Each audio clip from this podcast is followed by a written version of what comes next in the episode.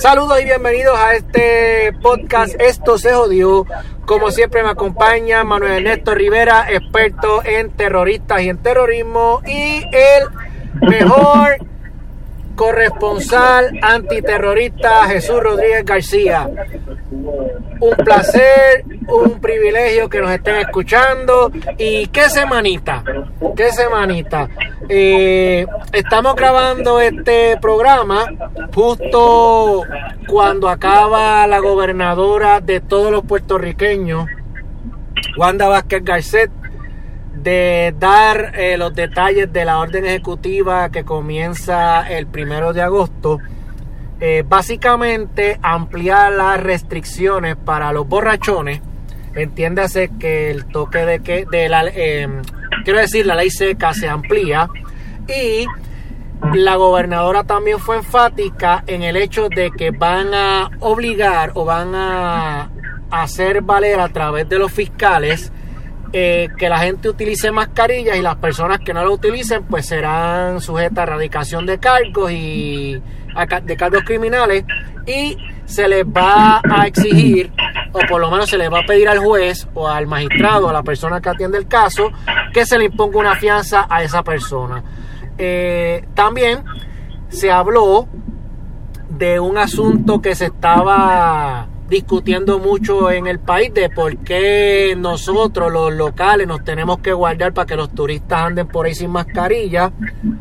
La directora ejecutiva de la compañía de turismo presentó un estudio en el que según su número aunque hay una data mayor que dice que hay una data, que, hay unos números que no se han podido corroborar, que son más, más de los que sí pudieron corroborar, pero anyway, la cosa es que ellas dicen que los viajeros de Puerto Rico están saliendo más hacia otros lugares, aprovechando que los pasajes están súper baratos, y entonces cuando regresan de esos lugares de Estados Unidos, están entonces contagiando a sus familiares cuando regresan.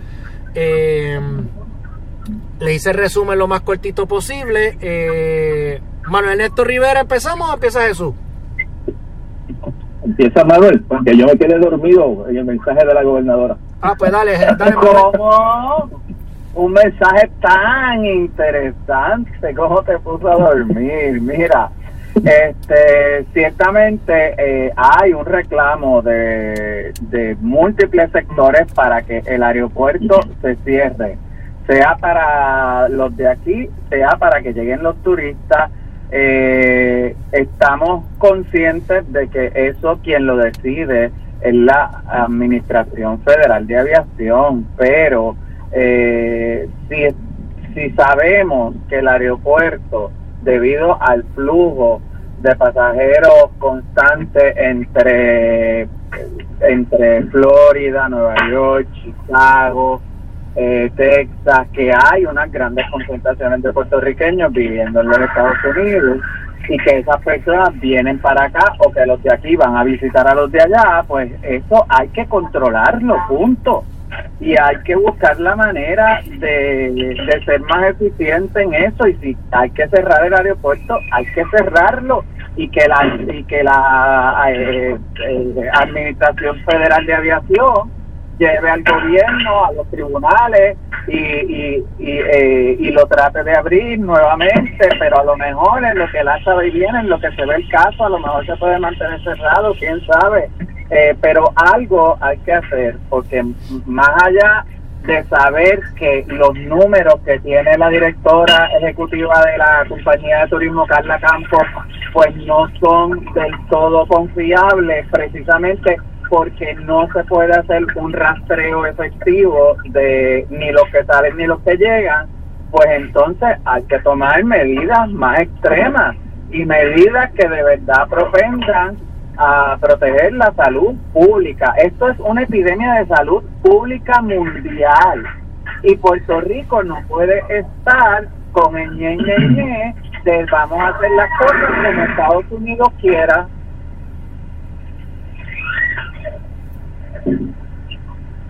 Jesús. de Jesús. Bueno, pues como les dije al principio, eh, yo comencé viendo el mensaje cuando pasaron a, a, los funcionarios que estaban dando números Eh, primero que los números, ¿verdad? Y esto no, no tengo este, evidencia para sostenerlo, pero conociendo a mi gente, los números daban la impresión que estaban acomodados para eh, implícitamente eh, darle el crédito a la gobernadora con su con la franja esa violeta desde que se puso la, la, la, cuarentena y la encerrona y, este, apagar el país eh, los casos se controlaron y que eh, cuando se descontroló la cosa el 4 de julio pues volvió a, subir los números y, todo parece, los números parecen justificar las acciones eh, pasadas y, las futuras de la gobernadora. La gobernadora, pues como menciona Manuel, no ha tenido eh, tal vez la, la, la, la, la, fuerza política, ni la babilla, ni el coraje, ni, ni el atrevimiento, ni la dignidad para cerrar el aeropuerto, aún en contra de la voluntad de los americanos, de, la, Agencia Federal de Aviación. Y como todo el mundo ha criticado eso, que la sigue entrando gente contaminada por el aeropuerto, pues para paliar esa área, esa crítica, pues aparecen esos números de que son más la gente que está saliendo, eh, residentes de Puerto Rico hacia el exterior y luego vienen eh, contaminado. Eso podría ser cierto, pero como dije, conociendo a mi gente, pues lo miro con suspicacia, porque los pasajes que están extremadamente baratos a nivel de, según me han informado, a veintipico pesos para llegar a Puerto Rico y las ofertas allá en Estados Unidos, ofreciendo los pasajes a montón por chavo para venir a Puerto Rico, es de allá para acá. Eh, no necesariamente el puertorriqueño esté tan dispuesto a viajar a viajar hacia allá sabiendo que eh, hay Estados Unidos pues es el, el, ahora mismo pues el, foco de, la epidemia de la pandemia.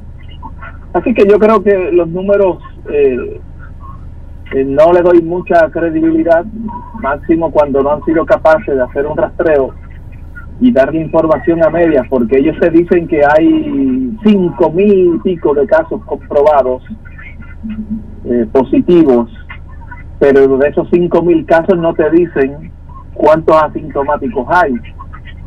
Es más, no te dicen ni cuántas pruebas han realizado en total en el país.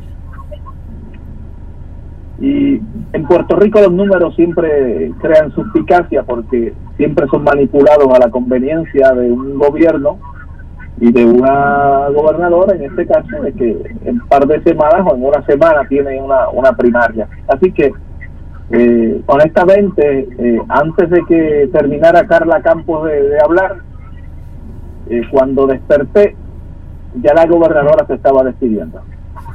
A ver qué me da sueño. A ver qué me da sueño el doctor Valencia, mano. Ese, digo, yo, yo sé que, yo sé que, que no es fácil hablar con una mascarilla. O sea, de verdad. Pero a mí me da sueño porque él se, él se está ahogando cuando habla. Él está hablando de números. Y yo de verdad que me pierdo. Entonces, como él está hablando, me estuviera ahogando. A mí lo que me da pena con ese señor y yo me pierdo. Pero bueno. Pues Jesús, Jesús, como te dormiste, quiero que sepas que hay ley seca. Ahora todos los domingos. Eh, ya los domingos está prohibido la venta de bebidas alcohólicas en, en cualquier lugar. O sea, punto. Ley seca los domingos, eh, no solamente el domingo de la primaria, sino todos los domingos. Exactamente. ¿qué, más, ¿Qué más restringió? ¿Qué más? Hábleme de eso, hábleme de esas medidas nuevas, hábleme de eso, que no, no solo oí nada de eso. Esa, es la única medida nueva. Todo lo demás se quedó igual. No, y lo de, lo de, lo de obligar, lo, lo de, lo de obligar a lo, obligar la, la, el encauzamiento de personas que no utilicen mascarilla, también, eh, aunque estaba bajo la ley, no se estaba, no, no se había sido tan estricto, porque solamente se estaba dando en manos de la policía. Ahora se está diciendo que los fiscales tienen que por obligación llevar el caso y exigir que se radique, que se le pida una fianza al magistrado. Eso, eso sí también es un cambio que se incluye en la orden. Claro, la verdad que, que, que, que, hay que, hay que, o sea, las cosas no se pueden predicar en calzoncillo y en este caso en pantaleta, vamos, o sea, tú no puedes eh, pedirle al país que utilice la mascarilla todo el tiempo cuando tú todo el tiempo estás dando el mal ejemplo de no usarla. Así que la gobernadora o se peina, se hace rolo o se hace papelillo o que o que hable con la verdad porque incluso hoy estuvo en Mayagüez y en Mayagüez se atrevió a decir que ella no tenía luz, pero será embustera, será será ca, ca, cabrita, cabrúfala, será. Manuel, ella no vive en Fortaleza. que ella vive ella no vive, en Fortaleza. No, ella ya no está viviendo en Fortaleza, ella está viviendo en su casa. Y en su casa ya no tiene planta, claro. Bueno, si tiene planta, si tiene, si tiene, un, se compraron un BMW fuera de, fuera eh, eh, en medio de la orden ejecutiva, le regalaron por varios meses un BMW de siete pares de cojones al marido y el marido es juez y violan la ley y ella es una mujer de ley y orden y tú me vas a decir que no tiene una planta ah, en la casa. Pero no, no, pero no tener, plan, no tener planta no tener luz.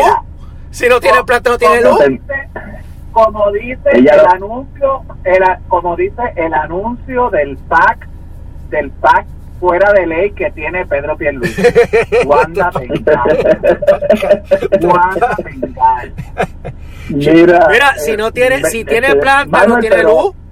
no tiene. Exacto, si tiene planta, no tiene energía eléctrica de la autoridad. Exacto. Ella no mintió. Ella fue ambigua. No tiene luz eléctrica de la autoridad de energía eléctrica. Servicio eléctrico, vamos a ponerlo de esa manera. No, la verdad que ese, ese lenguaje lo utilizamos, aunque tengamos una planta de energía eléctrica, decimos, no, yo no tengo luz, porque claro, no tiene luz, te refiere a energía eléctrica. Mira, yo no tuve luz el lunes pasado por 12 horas, no, 3, 13 horas, y yo tengo yo tengo una planta, y tuve que prender mi planta, y bastante cara que me sale la jodida gasolina, porque la planta que compré nueva, porque se me dañó la, la vieja, gasta más gasolina. Pero te, para poder tener luz en casa tuve que prender la planta porque estuve 13 horas el lunes pasado sin luz. Porque la autoridad tiene un relajo en Guaynabo que, se la lleva por chiste. Y pues tengo que resolver de esa manera. Mira, y tengo una duda, porque la gobernadora sí vivía en la fortaleza. De hecho, ya dijo que el marido se mudó a vivir a Fortaleza para ella poderle cocinar. Pues volvió para atrás. créeme que, yo no yo no sé cuándo, pero volvió para, para su, su residencia. No sé en qué momento, pero parece que ella está en... entre, entre que algunos días está en Fortaleza y otros días está en, su casa en, en Cagua. Ella, está en, ella está en campaña, ella está en campaña. Sí. pues, pues ella no sabía mira, que, que, había regresado a su casa.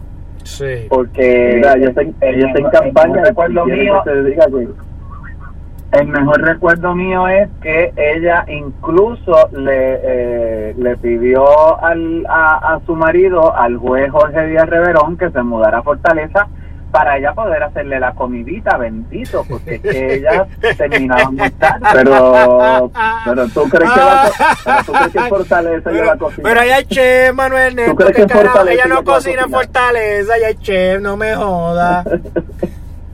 Pero eso fue lo que ella le dijo a primera hora. Eso fue lo que Mira, eso fue lo que eso fue lo que ella le dijo a primera hora. Por eso te digo, bueno, el PAN ilegal que tiene Pedro Pierluisi de, de Cyber para, para hacer campaña en, en contra de Wanda, pues aunque me parece que es, es, es, verdad, es terrible que, que Pedro Pierluisi burle así la ley electoral, impone unos límites para la campaña, entonces se crea un PAC para su beneficio en el que se dice y se desdice que Wanda te engaña, pues eh, eh, en el anuncio tienes razón, Wanda claro.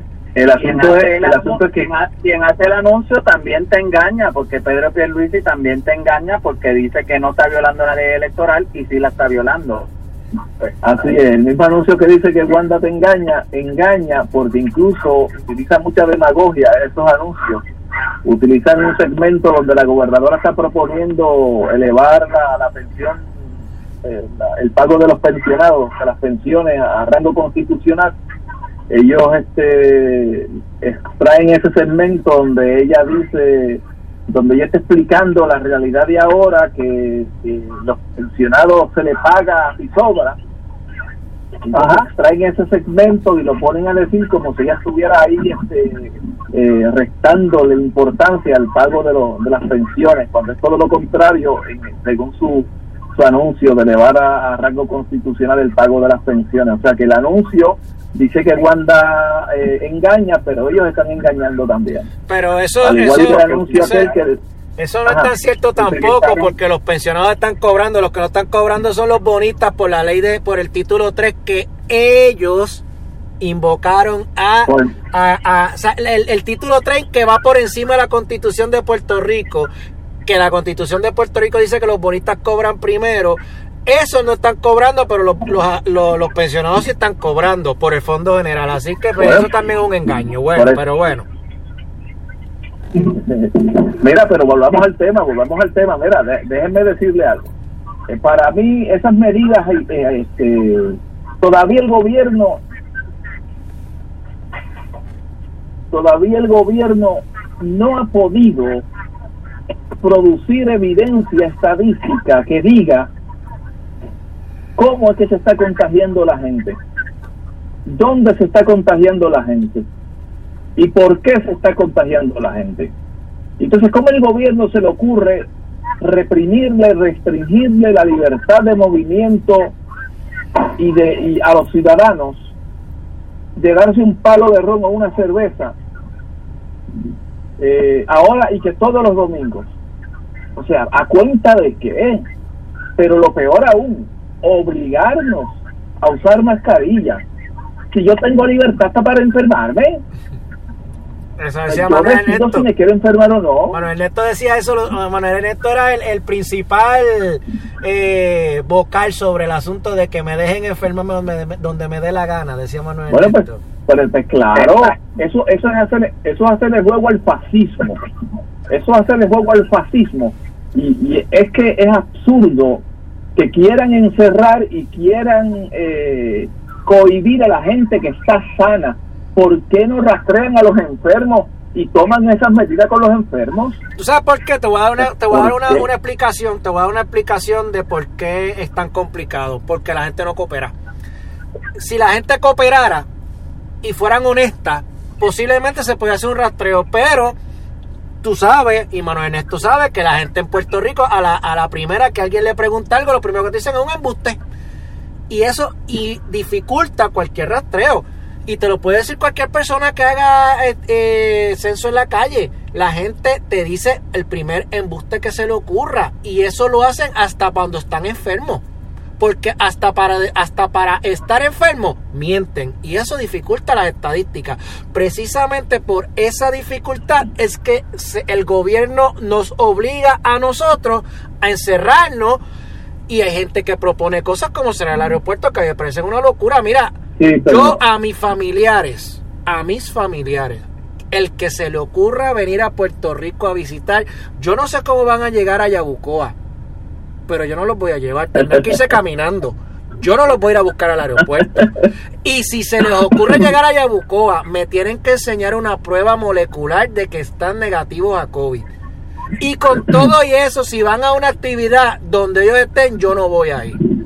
Porque primero yo tengo que tener sentido común y mis familiares.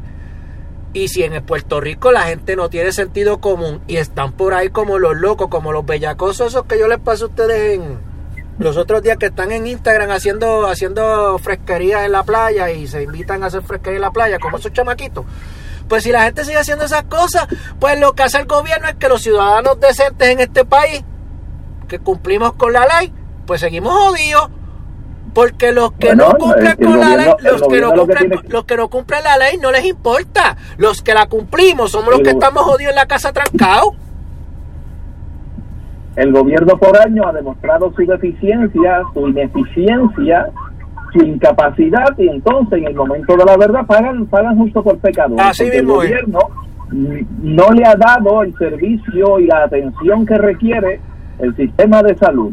Ahora mismo ese sistema, esas oficinas de epidemiología de- de- del Estado, del gobierno, eso está desmantelado, desmadrado. Eso con decir que tenía un epidemiólogo del Estado ya ya teníamos este oh, un ejército, un país que tiene una tradición endémica de enfermedades eh, eh, virales y, bacterianas, este virus como eh, la influenza, el, el mosquito, este, Aedes aegypti y todo eso, y, y nos coge esta epidemia con una sorpresa increíble de que no sabemos ni contar ni con palitos este, los casos de contagio y- y otros. Eh, o sea, que, que, que me parece que es que la incapacidad y, el desmantelamiento del gobierno a través de los años se ha visto con esta epidemia. El Departamento de Salud completamente desatendido por la politiquería y no y no están haciendo el trabajo y entonces ahora vienen a, a implementar este eh, eh, fórmulas fascistas para, para reprimir a la gente. Y de hecho, eso es lo que viene, ¿sabes? Esto no es nada, eso es lo que viene a nivel mundial. El fascismo en toda su, su esplendor, porque para eso está hecho esta epidemia, este virus que es de laboratorio, que es orquestado. Esto está hecho precisamente para eso, para corromper el orden eh, que estaba establecido y establecer este gobiernos fascistas. Y eso lo verán ustedes y, y van a decir, ah, Jesús cree las teorías de conspiración. Bueno, lo que pasa es que eh, Ay, ¿tú no blanco crees es eso? frito se come, gallina lo pone. ¿Tú no crees ¿Cómo? eso? ¿Tú no crees? ¿Tú no crees? No. Ah, yo pensaba que ¿En tú qué? creías en las teorías de conspiración, yo lo pensé. Bueno, lo que pasa es que las teorías de conspiración existen y las conspiraciones también. Y Yo es una conspiración. Yo seguro que, que si, si es que a todo el mundo este, critica las teorías de conspiración, pero si tú las, las, las analizas, Mira, se van cumpliendo al pie de la letra. vamos ahorita a la teoría, una teoría de conspiración de José Ortiz, pero vamos a darla por ahorita. que es que la teoría de conspiración de José Ortiz, si tú la miras con los datos, yo hasta se la creo el cabrón, pero bueno, vamos a ver eso ahorita, vamos a ver eso ahorita, vamos, va- va- vamos, vamos cronológicamente, porque ustedes, oye, yo, yo cada vez que empieza esta temporada de huracanes, les tengo que admitir que yo me pongo bien apestado. Yo detesto las conferencias estas de prensa en el centro de operaciones de emergencia. Porque siempre es la misma mierda. Siempre es la misma fucking pregunta de cuándo empieza la ley seca. De cuándo viene la, la- la declaración de emergencia. No puedes hacer otra fucking pregunta que no sea del cabrón tema. Entonces, todos los años es el mismo fucking libreto. Lo que cambia es la persona que lo dice. Tú vas a tener el, el gobernador con el jacket, con las botas militares, con la gorra, el séquito detrás. Y entonces, pues yo no, yo, ustedes en algún momento les tocó, les tocó quedarse a dormir en el, en el, en el, en el centro de operaciones de emergencia. No, yo no. no tú Yo- tampoco, Manuel. Yo cubrí mucho, pero no. No, ¿No? a cubrirlo sí, pero quedarme, quedarme a dormir en ese, en ese. Bueno, yo me amanecí una vez. Yo, En ese- yo en me ese- amanecí en una vez, lugar. pero no. En ese lugar tan inhóspito, nada que ver. Muchacho, eh, mi, mi ex socio, que en paz descanse, Raneance González, le encantaba. Él era loco con esta epo- temporada de huracanes porque él le encantaba irse para, para la agencia tal de manejo de emergencia, amanecerse allí, a quedarse a dormir allí. Él, le- esa- él era loco con eso. Yo lo detesto. Yo detesto esa cobertura, la detesto. De verdad que sí, pero bueno. Yo me amanecí una vez. Yo, yo me amanecí una vez allí, pero no, no, una vez, una sola vez. Sí, yo, pues, tú sabes, yo, de verdad que yo, pero Rainera, o sea, a Rainer le encantaba. No sé si era porque allí, ustedes saben que como cocinan, los, los espaguetis con, con, al- con carne molida, No, esa cosa. No digas eso. No, no, sí, No, se, no, se no come, se- mira, se come No. bueno, se come bueno allí, se come bueno. Eh, sí, pero Ra- Rainier lo que hacía era que se iba a cubrir escenas con, con los rescatistas. Ah, bueno, eso Eh, también, eso también, pero te quiero decir que, que, que, que que- por que- eso que por eso era eh, más se quedaba por eso creo yo que por la misma verdad es verdad que se, se, se come porque pues, te dan comida pero más que porque te dieran comida y eh, era él, él sí eh, salía inmediatamente se notificaba de algún suceso eh, donde los rescatistas tuvieran que acudir a auxiliar a alguna persona que estuviese pasando por una emergencia, eh, como salían de allí o, de, o allí llegaba la información principal sobre otras eh, oficinas regionales, pues entonces él se movía inmediatamente a esas escenas que que más que, que todo creo que lo hacía por, por, por verdad por, por poder informar de esos incidentes de primera mano Ah, no, claro, eso está, eso está implícito. Lo que me refiero es que obviamente hay unos beneficios añadidos de estar allí. Esto, ahora no, ahora no es como antes, porque antes, obviamente, ustedes saben que la manera en que nosotros cubríamos las emergencias para nada se parecen a las de ahora. Ahora las emergencias se cubren por redes sociales. Antes había que estar allí para tú enterarte y para recibir la información Bueno. y, y si no y si y era por radio eh, la, ah, ah, la manera y, y por teléfono de línea nada que ver con, con teléfonos de móviles era por teléfono de línea y toda una cosa más más o sea la, la, la, la manera en que, que, se que era la cobertura de estas emergencias ha cambiado dramáticamente. Antes se hacía por, por, por radio ese KP4 que se llama Ujú. ya Sí, yo, yo creo que KP4. nadie- yo creo que lo- lo- lo- los millennials que nos escuchan no saben ni qué carajo es un KP4 pero antes se usaba esa vaina Mira, y de hecho que se abandonaron para la emergencia de María, eso estaba abandonado totalmente. Se ha tenido que recuperar de nuevo porque eh, se demostró que hicieron mucha falta eh, para establecer una comunicación de un punto a otro en la isla ante la caída de los medios de comunicación y de, y de las antenas de teléfonos celulares.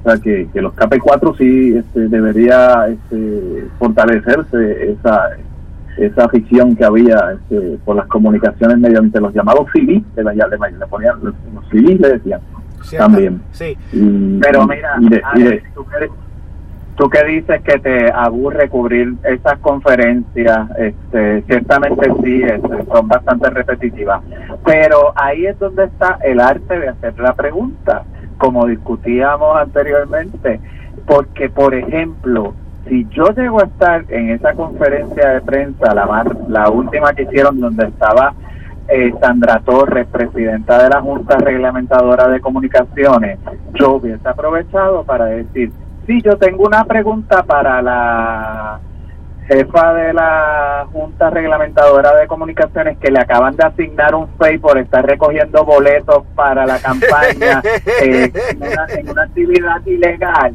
Sí, entonces quisiera saber, usted que la van a que la van a investigar ahora por vender boletos, eh, ¿qué era lo que tenía que decir de los cables que se estén robando? Yo no sé dónde, eh, tal- a- a- a- algunos, algunos que otros pillos, cuénteme. ay ay ay pues ahí te hubieran, ahí te hubieran dicho esa pregunta no es del tema próxima Oye, Eh, eh, oye, la pregunta es del ah, y, y te defiende y vuelve y le dice la pregunta es del tema porque yo le estoy preguntando por el juego de los cables a una persona que está siendo investigada por vender boletos. No, yo no yo no estoy diciendo nada que no sea verdad usted tiene un fake yo creo que eso es una falta de respeto. Yo, yo creo que eso es una falta de respeto. En serio, ella ella tiene que contestar esa pregunta.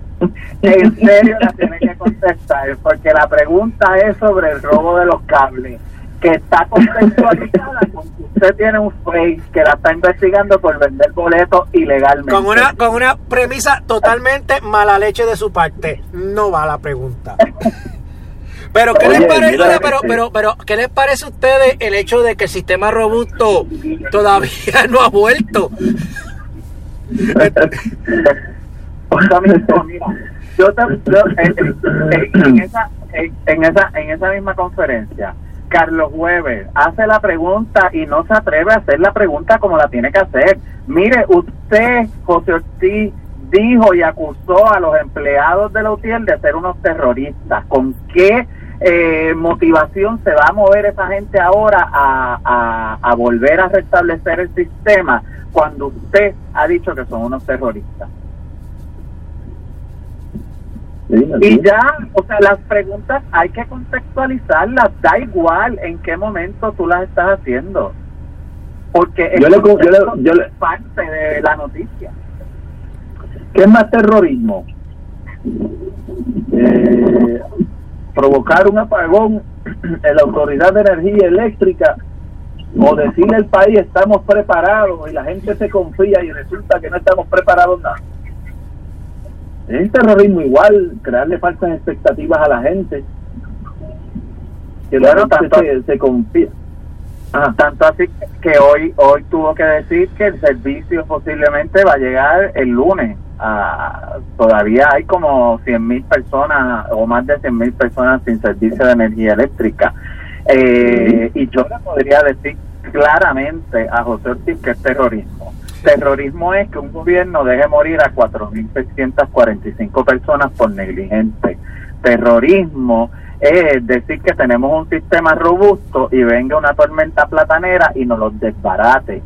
Y por otra por otro lado tendría eh, que demostrar, porque el terrorismo es un delito federal, pues tendría que demostrar quiénes son esos terroristas y cuándo cometieron el acto terrorista y debería ir con la evidencia al FBI hasta donde sé, al día de hoy, más allá de lo que dijo en esa conferencia, él no ha vuelto a repetir eso y tampoco creo que se haya reunido con el FBI para mostrar la evidencia que pruebe que en la Autoridad de Energía Eléctrica hay terrorismo interno. Bueno, espérate, espérate, espérate, espérate. En, la, en unas entrevistas que tuvo el viernes, entiéndase el día que grabamos el podcast, él dijo que él no se refirió en ningún momento a como terrorista a los empleados de la autoridad. Así que bueno, pues ahora está reculando. Pero lo cierto es que si ustedes se ponen a, mirar, eh, a mirar o analizar ciertas acciones que él ha calificado que han pasado en eventos anteriores, a uno los pone a pensar. Y él dice, mira, cada vez que nosotros tenemos una actividad que tiene que ver con energía eléctrica, sea para, para la temporada de huracanes o para lo que sea, misteriosamente se va la luz. Y entonces yo, yo, yo, yo en un momento dado pensé, porque él dice que, que, él, que él tiene en video el, el, el, el, supuesto terrorista, que él lo tiene en video grabado. Yo me imaginé a un tipo con una teacher que dice energético con Pierluisi. Esto, abriendo la, la, caja, la caja esa de los breakers. Y entonces mirando los cabrones breakers para ver cuál apagaba. Y entonces él, él como que mirando para todos lados a ver si a ver dónde carajo estaba la cámara que nunca vio. Y entonces, esto, eso fue lo que le enseñó a los federales. Pero, como yo sé que, y, y José Ortiz se cree que yo no lo sé, que eso de tú apagar un breaker en una línea de 230 mil voltios no es como apagar un breaker en tu casa, pues eso no es humanamente posible a menos de que tú tengas el expertise, el equipo para hacerlo y cuando sobre todo esas líneas tienen un sistema nuevo que FEMA ordenó ponerle y, y FEMA lo pagó, que básicamente en tiempo real detectan cualquier cosa que pase en esa línea. Así que si hubo terrorismo, como dice José Ortiz, inmediatamente ocurrió el evento en la central de Monacillo, donde ellos tienen la, la oficina de monitoreo de la línea de transmisión y distribución, tenían que haberlo visto. O Era, como dice, o como dice, o como dice Figueroa Aramillo, uno de los gerenciales que trabaja en Monacillo apagó la línea porque no es tan fácil como eh, él, pretende que la gente piense que eso es como apagar un breaker en tu casa. No es lo mismo, es un cable de 230 mil voltios. El que le pegue la mano a un cable de 230 mil voltios queda peor que un pavo mal rostizado en Día de Acción de Gracia. Bueno, y que esos breakers están fuertemente custodiados y quienes tienen acceso a esos breakers es la alta gerencia de, de, la Autoridad de Energía Eléctrica, que si, que si que si hay terrorismo, que será de la alta gerencia de la Autoridad de Energía Eléctrica. Con nombre y apellido. la llave tiene nombre y apellido. No es cualquier, o sea, cualquier pendejo no tiene llave para entrar allí. Cualquier pendejo no tiene llave para entrar allí. Claro que no, eso es muy pocas personas y cuidado si una la que tiene acceso a eso este y, fuertemente este eh, custodiado y de gran confianza de, la gerencia del gobierno para tener esa la llave de acceso a esos breakers. Pero mira, a mí, José Ortiz, la verdad es que eh, a mí me parece un propagandista vendedor, no sé si por comisión este, de la Autoridad de Energía Eléctrica, porque es lo que sea, es lo que a, lo que se ha dedicado desde que lo volvieron a traer ahí, es a problematizar, a, hacer imposible, eh, a, proyectar una imagen imposible de lo que se puede recuperar en la Autoridad de Energía Eléctrica, seguir desacreditando a la autoridad para justificar su privatización. Y él es un agente privatizador ahí, este, no sé si es que va a coger alguna comisión o no, pero él se mantuvo en que Ecoeléctrica no podía funcionar, de que eh, estaba deteriorada y qué sé yo qué. Costa, Sur, Costa Sur, Costa Sur, Costa Sur. Sí, Costa Sur, Costa Sur, perdón. Eh, Costa Sur no podía funcionar porque estaba sumamente deteriorada. Había gente que decía que sí, que se podía reparar pero él, él este, en la propaganda y la misión de desacreditar a la autoridad y de, justificar la, privatización. ¿Sabe? Él, él es un agente privatizador y él está ahí para eso.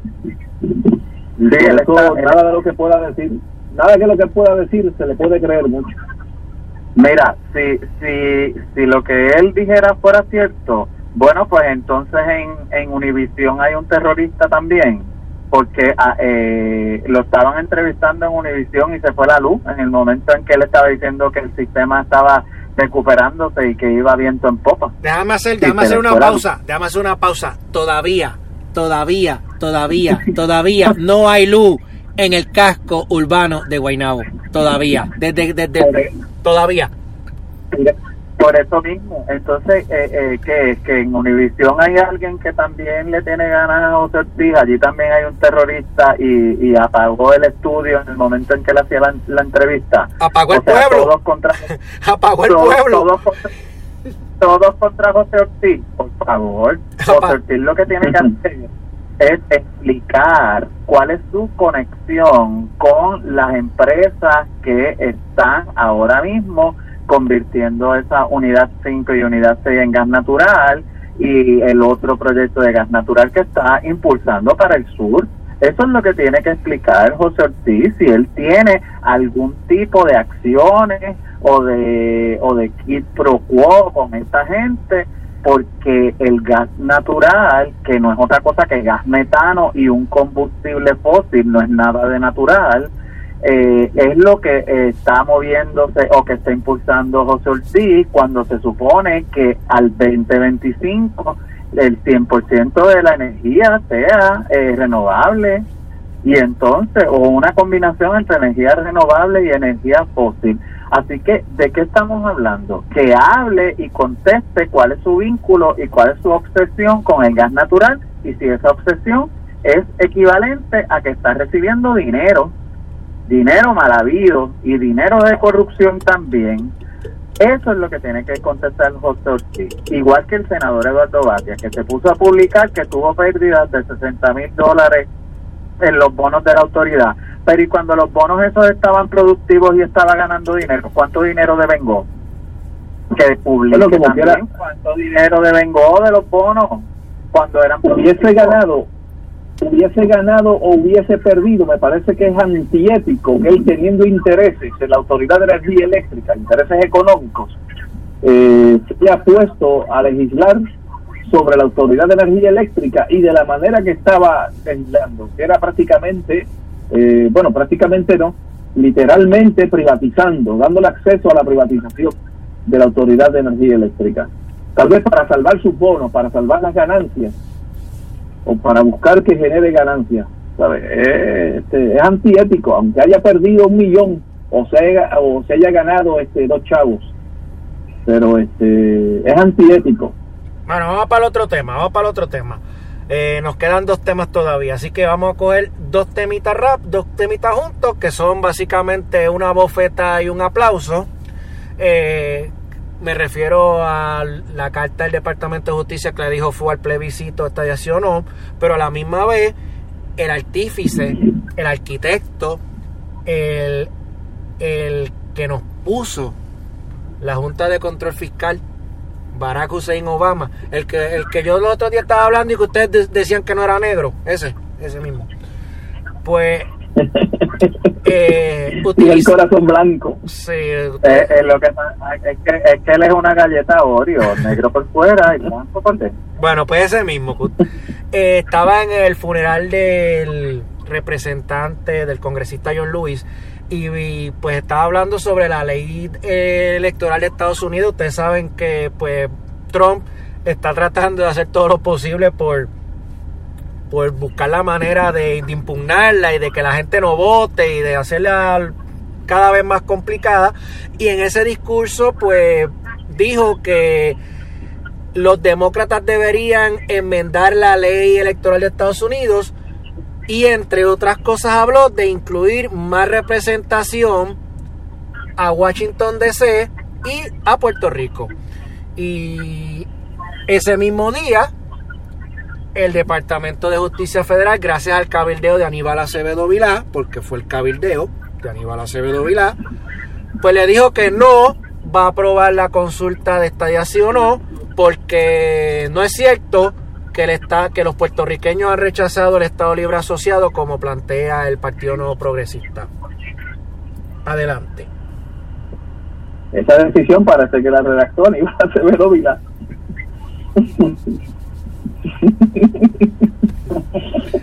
Dale, Manuel, yo, creo que ya, yo creo que no necesitamos más análisis de eso. Dale, Manuel. Mira, es que este, la verdad es que a mí de todo esto, eh, lo que de verdad que Estados Unidos ha demostrado por décadas, por siglos, que no le interesa que Puerto Rico sea Estado. O sea, eh, utilicen eh, la razón y utilicen el pensamiento lógico. Nos invadieron en el 1898. Somos un botín de guerra. España nos traspasó a manos de Estados Unidos. Si hubiese querido que fuéramos estados, desde ese mismo momento nos hubiesen hecho estados. No nos hicieron estados porque les conviene tener un territorio en el que puedan hacer y deshacer como ocurre en, en la isla. Así que no, no pasó en ese momento, no pasó en después que se constituyó el Estado Libre Asociado, que no es ni libre ni asociado, y tampoco va a pasar ahora. Así que seguirán soñando, ahora tendrán que escoger el, número 52 y empezar a hacer lucha por el Estado 52, y me parece que es un intento y una busconería de los del liderato del Partido Nuevo Progresista de seguir posicionándose y robando para eh, mantener a, la gente ilusionada con el ideal de la estabilidad que saben que no va a llegar. Punto. Eso es una utopía. Eso no va a llegar. Y entonces tienes a Jennifer González y a Tomás Rivera Chá rasgándose las vestiduras que con el apoyo, sin el apoyo del Departamento de Justicia de los Estados Unidos, el referéndum va. Pues claro, si es que es la única forma que los estadistas se van a mover a, a las urnas a votar, porque de lo contrario no saldrían, porque tienen que haber muchos estadistas bochornados de esta gente que son unos trápalas y unos pillos tienes a media docena de, funcionarios del PNP que están investigando. Tienes a Evelyn Vázquez, tienes a esta señora Sandra Torres, tienes a Noel, a, eh, Nelson del Valle, perdón, eh, María Milagro Charboniel, eh, tienes a la propia gobernadora. O sea, tienes al general Burgos, que también fue referido al o sea, you name it. Esta gente se ha dedicado a robar porque estamos ante el mismo gobierno de Ricardo Rosselló. Lo único que Wanda, pues lo, lo sucedió después que a él el pueblo lo votó. Pero sigue siendo el mismo gobierno. Sigue siendo la misma partida de mafiosos corruptos que el Departamento de Justicia, mientras estuvo Wanda, se hizo de la vista larga. El, el secretario, eh, eh, ella era la secretaria de Justicia, no vio ningún acto de corrupción. El, y esto no, esto no es de ahora, o sea, todos los secretarios, mira, este, el secretario Luis Sánchez Betances no, no dio este, todo lo que, que, pasó con Anaudi Hernández y entonces lo, lo tuvieron que procesar los federales el Pedro Pierluisi, que tanto habla, fue secretario de Justicia, no procesó a ninguno de Pedro Rosselló y tuvo 42 ladrones. Los procesaron también los federales. O sea, ¿de qué estamos hablando? Este país tiene una mafia gubernamental, sobre todo en los líderes del Partido Nuevo Progresista, que se han dedicado a usar la estadidad para poder mantenerse robando. Esa es la realidad. Monda y Lironda. Y el que no lo entienda, como dice, como dice un, prócer de ese partido, Tomás Rivera así de brutos son, si usted no entiende que la estabilidad no va a llegar. Y entonces, y entonces la estabilidad no va a llegar, y entonces, bueno, pues, porque a mí me parece que eh, el país no puede mantenerse en esta zona cómoda que pretende el Partido Popular eh, torpedeando los intentos descolonizadores, vengan de donde vengan, porque eh, el asunto es que ¿qué, ¿qué hacen con torpedear el intento de los estadistas en hacer convertir a Puerto Rico en Estado? Cuando sabemos que eso no va a pasar. O sea, pues que perdure el coloniaje, porque ellos no proponen otra cosa el Partido Popular no propone otra cosa que no sea el ningunismo, mantenerlos en el status quo, en el colonialismo. Y, yo creo que... Eh, el, exacto, por eso siguen eh, resbalando. tienen tienen que decidirse por la libre asociación que es, que es una fórmula eh, reconocida por la Organización de Naciones Unidas como una fórmula descolonizadora el Partido Popular acoge la libre asociación, el PNP se queda con la estadidad y el y los independentistas pues se quedan con la independencia y que se coja entre una de esas tres fórmulas que las tres son descolonizadoras que las tres son reconocidas por la, la unión la organización de Naciones Unidas y se decida ya el estatus de una vez y por todas pero pero eh, no cogiendo de pendeja a la gente tiene que ser con lo que es aceptado internacionalmente. Internacionalmente son aceptadas esas tres. El Estado Libre Asociado Desarrollado, el nuevo ELA, eh, todas esas este, utopías nuevamente, eso no existe tampoco. Lo que existe es libre asociación, independencia y estadidad. Bueno, déjame hacer, una, déjame hacer, una, enmienda porque el Departamento de Justicia de Barack Obama o el de Trump, uno de los dos, si mal no me equivoco, en una de las últimas consultas que hubo antes de esta, creo que fue para de Ricardo Rosello, que también hubo un cabildo del Partido Popular, el Departamento de Justicia les dijo que no había forma de que Estados Unidos llegara a ningún acuerdo de asociación con Puerto Rico. Era estadidad o independencia. Así que ni siquiera la libre asociación ellos la estarían considerando en cualquier negociación. Así que los populares la tienen bien complicada. Por eso es que ellos prefieren mantenerse con esta. Mira, y, a mí me parece que, que el, riesgo que se está corriendo el movimiento estadista en el país, afortunadamente, claro, eh, para el país, con este estado, eh, perdón, con este plebiscito o referéndum, de poner a los puertorriqueños a decidir entre estabilidad, sí o no, es un riesgo que se están corriendo y podrían enterrar para siempre el movimiento estadista o el, o, la, o el ideal de la estabilidad en oh, sí, oh, sí, eh, oh, sí, oh, sí. Porque aquí, aquí la estabilidad ha demostrado está perdiendo adeptos hace tiempo. Sí, pero no necesariamente por eso, no necesariamente por eso, es Bueno, que el no, el no lo van a usar para cualquier cosa menos para decirle no a la estadidad, no a, Gua- no a PNP, Bueno, ah- no a Wanda, no a Rivera Chat, no a... y cualquier cosa menor que el número que obtuvo la estadía supuestamente en el último plebiscito, que según Ricardo Rosselló fue el 92%, cualquier número menor a ese, la estadía se jodió. Y eso es un riesgo. Bueno, que- eso es un es riesgo. que en, e- en ese referéndum de estabilidad, sí o no, vas a tener los más de 700 mil populares diciéndole no, más los dos o 300 este, mil antiestadistas eh, no populares diciendo no. Y los, enco- que- y los encojonados, los encojonados también van a Bueno, decir que no.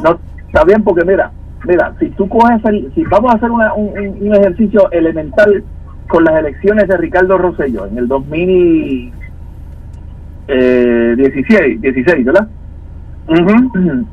En el 2016, Ricardo Rosselló ganó por un eh, con 41 punto algo por ciento. Todo el resto era no rosellista o anti o antiestadista o, o no necesariamente pero sí sí tenemos un sese- 59% de puertorriqueños que pudieran decirle no a la estabilidad puede que haya mucho este popular puede que haya mucho popular que vote estabilidad este le diga sí a la estabilidad porque Ah, ellos este, Alejandro García Sí, Padilla. y muchos más, y muchos más, y muchos más. Sí, sí, los Hernández sí. Mayoral de la vida. este, No, ellos, gente, ellos, ellos siempre han dicho que, de hecho, Hernández Colón, sí, que en paz descanse, dijo que él no tenía ningún problema en que le dijeran que él era colonialista. Así que él era feliz con eso. Él lo único que decía era que Sí, él no, quería no. que le dijera que, eh, que el Estado Libre Asociado se llamara Estado Libre Asociado, pero que, que fuera una colonia, con él, él no tenía ningún problema en aceptarlo. Eso fue la, la última entrevista que, que, que por lo menos yo, yo pude tener con él y él lo dijo así dire- directamente. Después que le digan él, a mí no me importa que sea una colonia. Sí, hay, que, hay, que, hay que tener, hay que tener la dignidad enferma. Bueno, o no tener dignidad, punto. Bueno, por eso no, pero yo, vamos a decir que está enferma, que está este, un poco alitaída la Ah, o- dignidad. y, y O sí. mira, una frase, una frase que usó Carmen Yurín Cruz Soto que me parece que describe muy bien eh, a algunos populares. Tiene convicciones distraídas. exacto. Exacto exacto. Y, y bueno y, yo creo yo creo que eh, eh, la estabilidad corre un grave peligro eh, en ese referéndum que ellos mismos han impulsado. Y, y qué bueno pero me preocupa que se le diga no a la estabilidad. Y entonces qué porque eh, hay que generar una presión al gobierno de los Estados Unidos para que nos dé la independencia si no, si no está dispuesto a concederle la estabilidad a los estadistas. O sea, Mira, pero en el mil, en el 1998 Carlos Romero Barceló dijo que si eh, si ganaba la estabilidad y en algún referéndum y no se la daban, el, el Congreso se negaba a dársela, él se convertía a independentista. Esto fue en el 1998. Y, y todavía ese viejo charlatán que coge galletas en las barras Ay, Dios mío. Ah, Pero ¿por qué?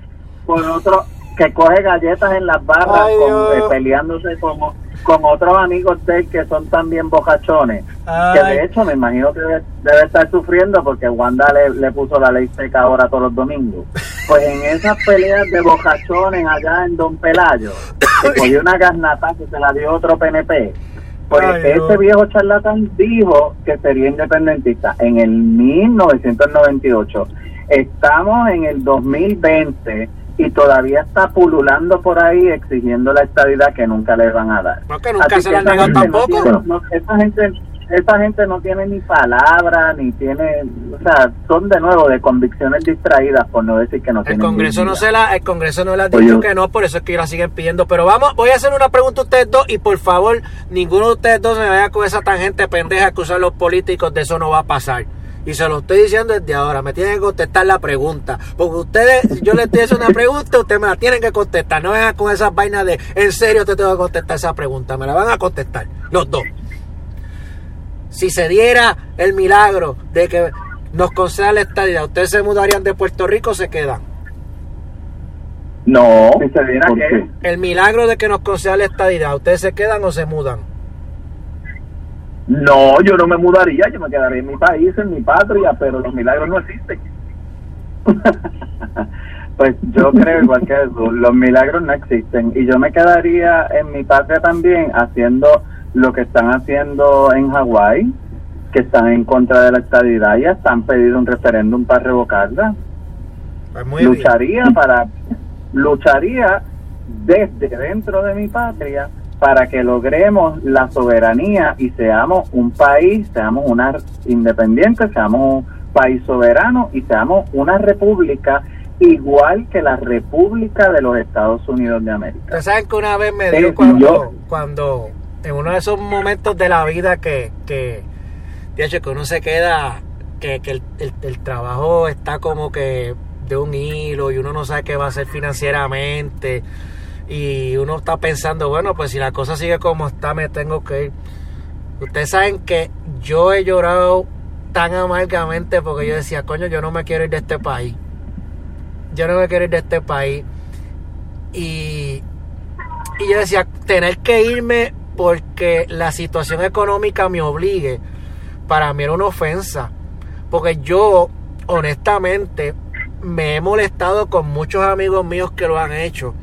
Los entiendo, ¿verdad? Porque, porque por la- las razones que han hecho, pero me ha molestado porque yo, coño, tú sabes, nosotros necesitamos que gente productiva esté en este país para que este país eche hacia adelante y a la menor provocación agarran, compran un pasaje y se largan para Estados Unidos.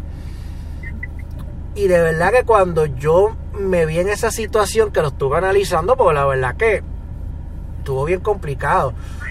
Yo, yo lloré amargamente porque decía, yo no me quiero ir. Yo no me, yo a mí, yo he ido a montones de sitios, o sea, que he viajado y me han encantado para visitarlos. Pero yo no me visualizo viviendo en otro lugar que no sea Puerto Rico, con todo y las quejas que pueda tener, con todos los problemas que pueda, que pueda, que pueda acarrear vivir en Puerto Rico, yo no me visualizo viviendo en otro país. Sea independiente, sea estado, sea colonia, sea lo que sea, yo no me visualizo viviendo en otro país. Pues yo tampoco, yo tampoco, y yo te voy a decir que yo no me mudaría, aunque tú dices, ¿verdad? Se diera ese milagro de que conviertan a Puerto Rico en Estado. Me mantendría así como Marvel luchando por la soberanía de mi país, más allá de patriotismo político. Es por principios, eh, vamos a decirlo, como yo lo, para que me entiendan, lo voy a decir de esta manera por principios espirituales, Puerto Rico tiene que dejar la juntilla con Estados Unidos. Por principios espirituales, porque Estados Unidos es enemigo de todos los principios de humanismo, de equidad, de igualdad, de los principios de, de, de, de, amor y fraternidad que predicó aquel que llamaron Jesús. Estados Unidos es lo contrapuesto a todo eso, como nación, como país, como imperio. Esa gente no cree en la igualdad de los seres humanos. Esa gente, eh, aquí los estadistas dicen, eh, luchando por la igualdad, eh, peleando por la igualdad. ¿Qué igualdad de qué carajo? Si los, los indios nacieron allí y están marginados en, en, reservaciones, los negros no tienen igualdad en Estados Unidos aunque nacieron allí mismo. Hay muchos sectores en Estados Unidos que no han alcanzado la igualdad a pesar de que nacieron allí. Y viene este chorro de porro de catres puertorriqueños diciendo que van a estar luchando por la igualdad. ¿Qué igualdad? Aunque seamos Estado, nunca nos verán iguales. Porque esa es una nación que controlan los supremacistas blancos. Esa élite que no creen en que todos los seres humanos somos iguales. Ellos creen que ellos son los humanos y el resto son subhumanos. Por ese principio nada más, todo aquel que se haga llamar cristiano y que se rasgue las vestiduras, se dé puños en los altares, en los altares, y ande por ahí rezando rosarios, ande por ahí con la vida debajo del sobaco, debería debería analizar bien de qué lado está espiritualmente hablando, más allá de la simpatía política. Porque aquí hay gente, hay muchos cristianos estadistas aquí, pero no se ponen a observar lo que hay detrás de la cortina, de esa imagen eh, de meca de la democracia. Lo que hay es un fascismo que se va de, se está eh, revelando poco a poco, poco a poco, poco a poco. Y ya ustedes verán en un par de años quién es verdaderamente Estados Unidos, pero que no tienen que esperar muchos años, solamente tienen que leer la historia belicosa de Estados Unidos, que son los únicos que en este planeta han matado inocentes tirando bombas de hidrógeno, bombas atómicas, la única nación en este planeta que ha atentado contra la humanidad realmente son los Estados Unidos, los que van a llevar la guerra a todas partes del mundo. Esos eh, americanos supremacistas blancos, esos son enemigos de esos principios. Yo no sé si Jesús existió o no, pero esos principios que se dice que él predicó, en esos principios yo sí creo y los Estados Unidos son enemigos de esos principios y por eso yo no quiero que mi país sea parte de una nación que va en contra de los principios de fraternidad, de paz, amor y de igualdad y equidad entre todos los seres humanos. Bueno, eh, vamos a ver cómo se va a dar esta situación. Eh, se supone que ya el primero de agosto vence los 600 dólares que el gobierno federal había aprobado para el desempleo y los otros beneficios que había aprobado para, las empresas, lo que se conoce como el PUA, yo, yo sé que dejamos sin, tocar el asunto de, los de los estudiantes del Colegio San Ignacio. Eh, lo podríamos tocar brevemente. A mí, yo no voy a estigmatizar el asunto de porque sean ricos o sean pobres. A mí lo que, lo que me gustaría es ver el mismo, la misma celeridad que se tuvo con el caso de la, de la estudiante en Loíza, que se tenga con este caso de los estudiantes del Colegio San Ignacio.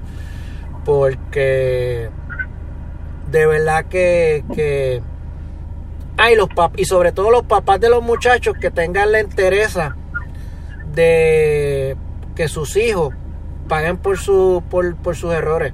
Que, que los papás, sean los, si, si, si la hija mía hubiese hecho una cosa como la que hicieron esos muchachos, yo lo hubiese llevado ya a las autoridades, hubiese devuelto el cheque de púa y le digo, que le cargo. Porque los, los eh, aunque los papás somos los responsables de las acciones de nuestros hijos, los hijos tienen que también responsabilizarse por sus acciones.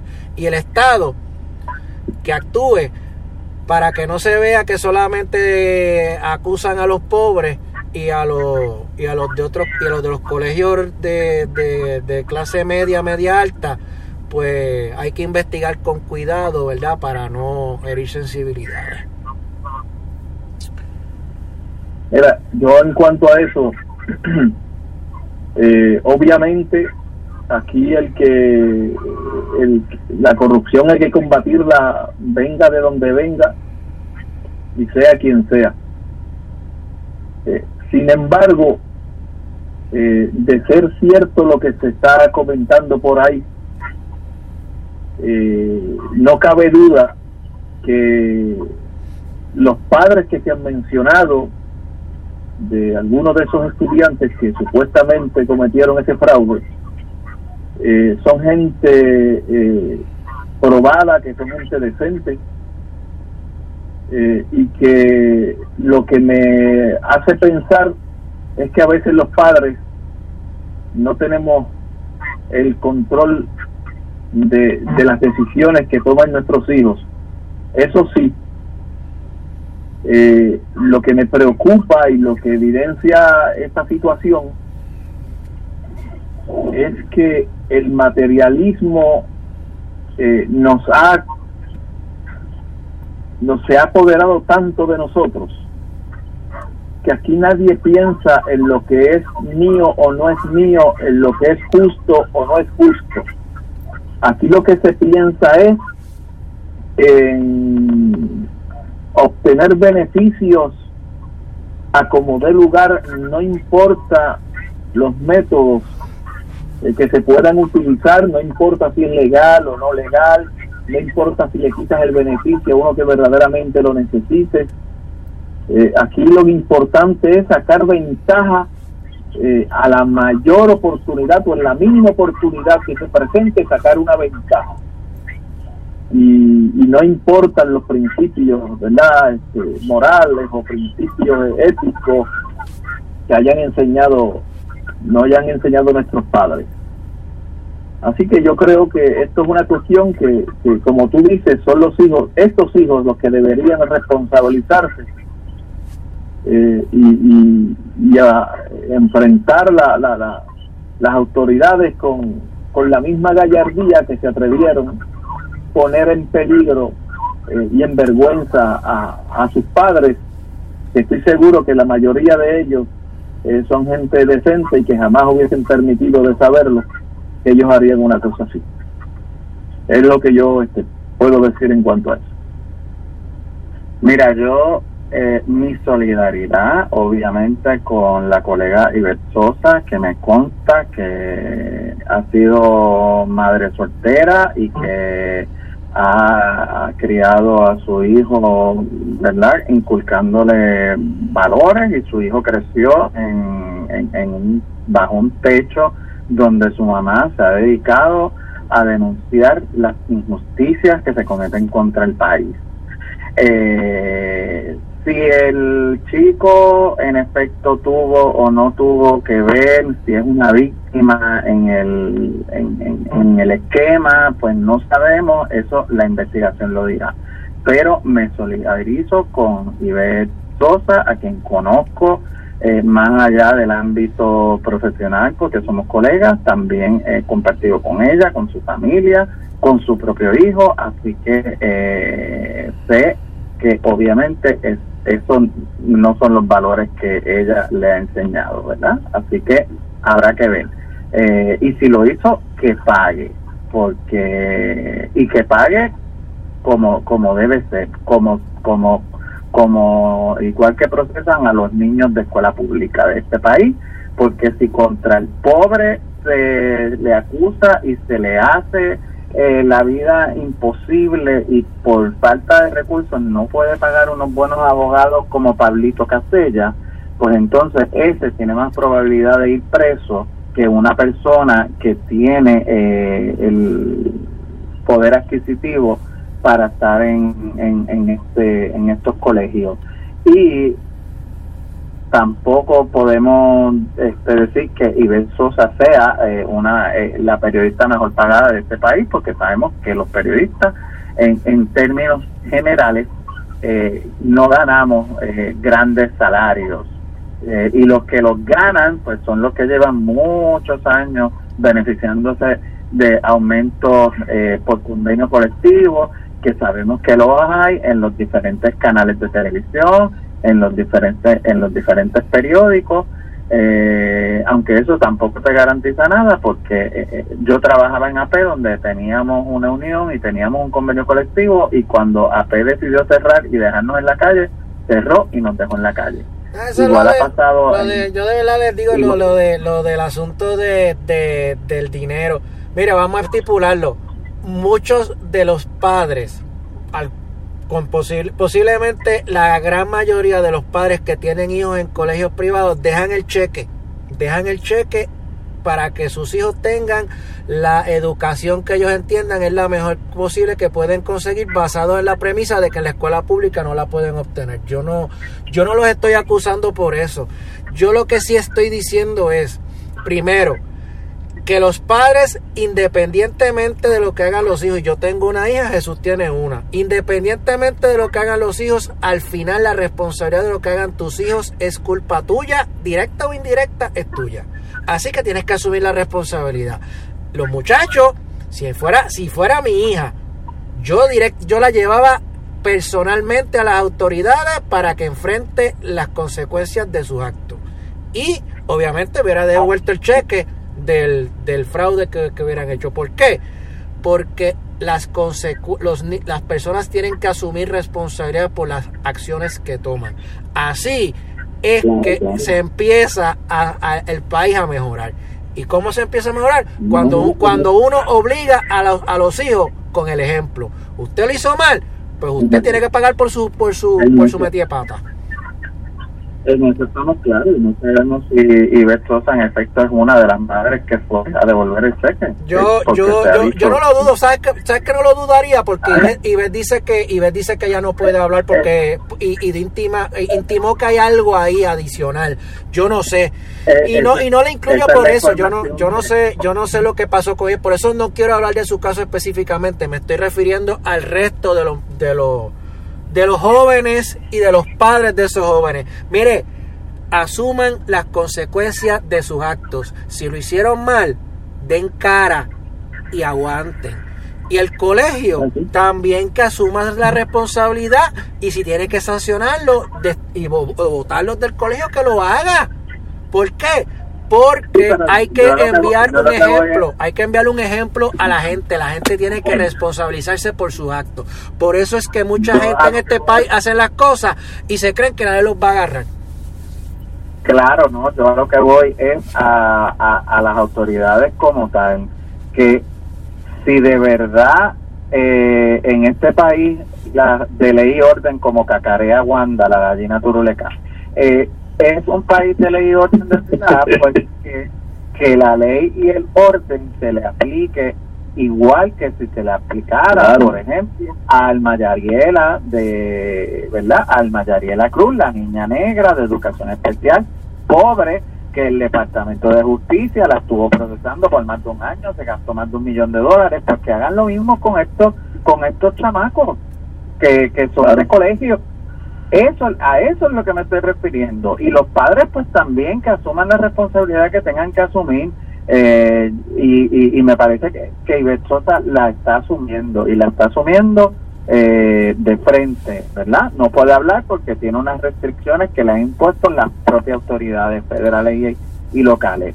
Que no, bueno. que no ocurra lo que ocurrió pero, con la pero, con la manada azul como tú, tú, que no ocurra con lo que ocurrió con la manada ese ese ejemplo que tú cada rato hablas de la manada que no ocurra exactamente lo que ocurrió con la manada en España si quieres explicarlo un poquito Exacto. para la que la gente que no sabe qué, qué, fue lo que pasó con la manada no la manada que son no no estoy hablando de la manada azul del chat de aquí sino la manada de allá de España que violaron a esta muchacha los cinco y el juez dijo que como ella no se no, no protestó mientras la violaba pues que no se había producido la violación. O sea en serio.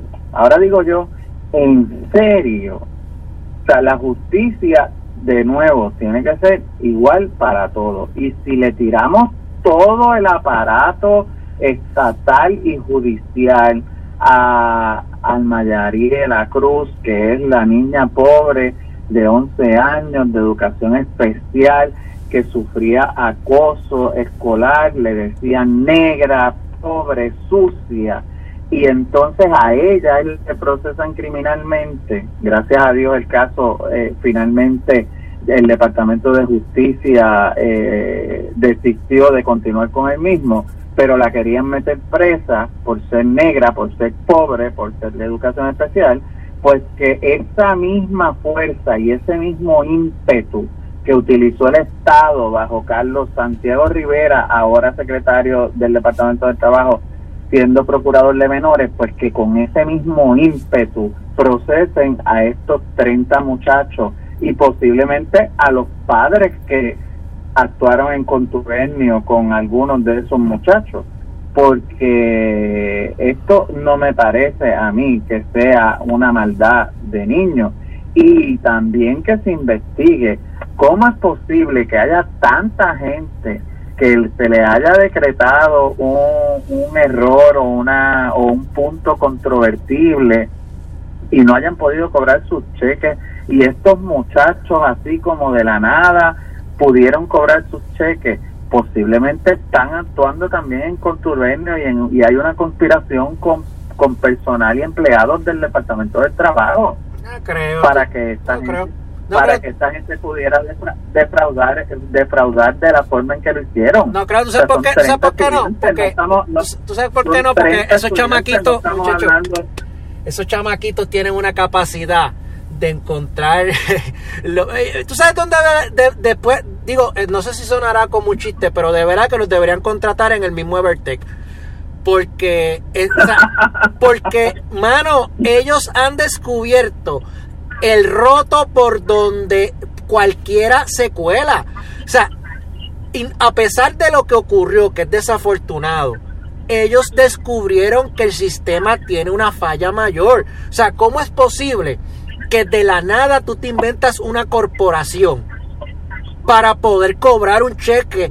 Cuando, una, cuando tú no tienes una corporación, cuando tú no puedes demostrar que trabajaste eh, eh, previo a la pandemia, que tú no rendiste planilla, que tú, o sea, todo eso esos chamacos han demostrado con eso que hicieron que ese sistema no funciona.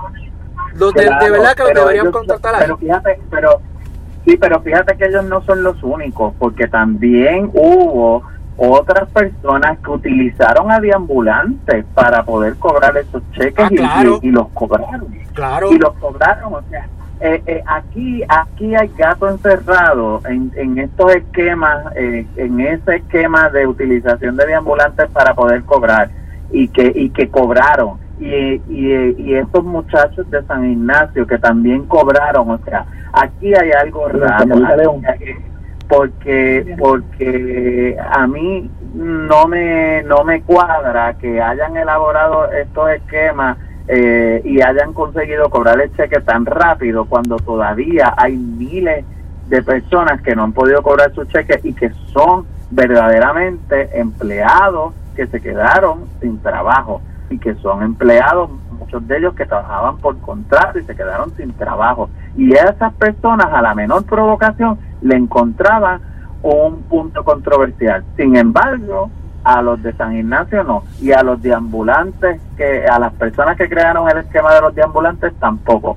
Ahí hay algo y ahí tiene que haber gente adentro del Departamento del Trabajo que no son monjitas de la caridad tampoco, que se ganan unos salarios miserables, como decía yo en un programa anterior, y que a lo mejor sucumbieron a coger unos chavitos por el lado para poder, ¿verdad?, empatar la pelea con el salario miserable que reciben.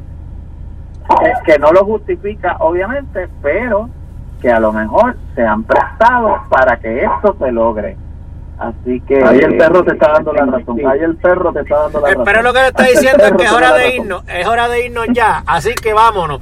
Este pro- este Mira, podcast, lo- ajá. este programa, oye, este programa, antes que todo, se está grabando hoy, 31 de julio, Día Nacional del Periodista, dedicado obviamente a ese ilustre eh, periodista César Andrés Iglesias, que en paz descanse, el padre de la colega periodista Leila Andreu.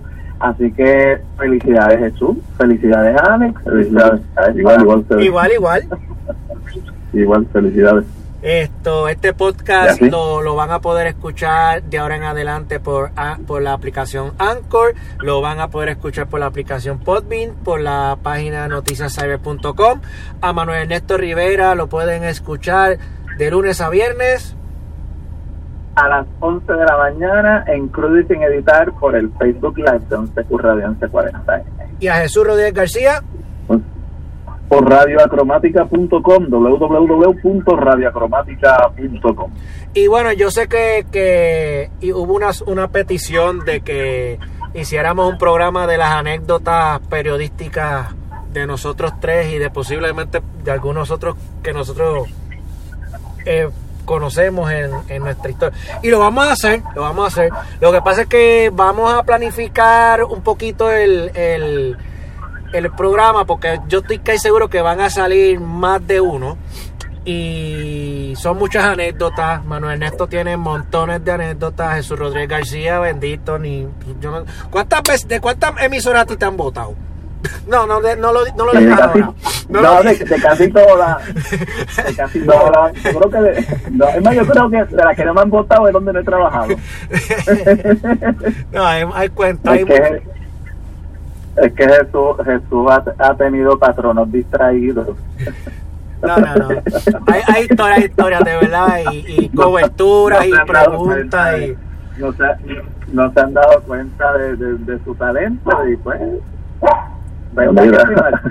hay, hay, hay muchas historias, como- hay muchas historias, así que yo sé que van a salir, yo sé que va a salir más de un programa y, y queremos hacerlo, posiblemente lo vamos a hacer hasta en video, porque porque va, va, va a ser lo más interesante ese, ese, ese programa o programa sobre nuestras anécdotas y quién sabe, a lo mejor invitamos a algunos de nuestros colegas para que den testimonio de que en efecto esa- esas anécdotas se dieron. Sí, está bueno. Sí, A sí. ver, así que Y si pudiéramos conseguir, y, si, y vamos a tratar de conseguir este los audios o vídeos de esa. De, Diablo, o sea, ¿tú sabes cuántos sonidos? ta- Estamos hablando de montones de sonidos, muchachos, esas preguntas. Diatre. Sí, pero hay que ver si Eso, existen. eso, eso- eso existirá porque tenemos también muchos años de carrera y yo dudo que de, de esas preguntas así este que hayan causado controversia hayan sonidos a menos que se consigan en Guapa Radio o algo así pero yo dudo que eso esté en algún archivo o algo así Ah, no, está, está, está complicado, son muchos años, o sea, de verdad que no estamos hablando de, de periodistas millennials, ustedes dos- eh, entre ustedes dos nada más hay como 200 años, así que imagínate tú. Por lo menos bien.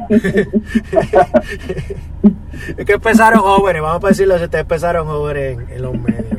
Así que, no, no, de verdad, pero vamos a hacerlo, lo vamos a hacer. Así que nada, les agradezco por habernos escuchado, será hasta la próxima. Gracias a Jesús Rodríguez García y a Manuel Ernesto Rivera.